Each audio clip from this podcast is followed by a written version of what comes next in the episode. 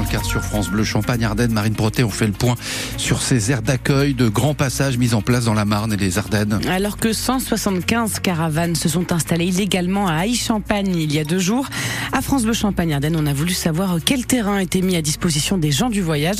Parce que depuis euh, la loi Besson qui date de 2000, toutes les communes de plus de 5000 habitants sont obligées de proposer un accueil, Soline de Mestre. Oui, la répartition géographique est définie dans un document départemental révisé au minimum tous les six ans, mais ces obligations ne sont pas toujours respectées. Regardons la Marne. Dans le Grand Reims, par exemple, il y a actuellement une aire de grand passage au Moulin de la Housse. Ce sont celles pour les grands groupes en court séjour et trois aires d'accueil pour de plus petits groupes à Bethny, Fim et Reims-la-Neuvillette.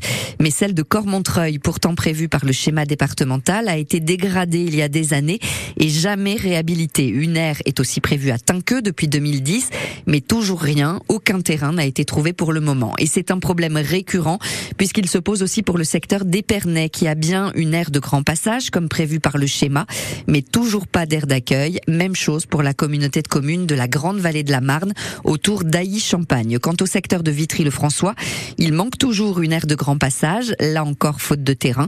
Les recherches continuent. Malgré tout, la Marne remplit plutôt bien ses obligations puisqu'elle atteint un taux de 75% d'aires réalisées contre 50% sur le territoire national. Mais qu'en est-il pour les Ardennes, Soline? Eh bien, dans les Ardennes, le schéma est plutôt bien respecté. Il manque seulement une aire d'accueil à Charleville-Mézières, qui n'est toujours pas réalisée. Point noir aussi à Sedan, où il y a bien une aire de grand passage, mais elle est actuellement fermée pour dégradation et les travaux ne sont pas prévus. Le dernier schéma départemental date de 2016.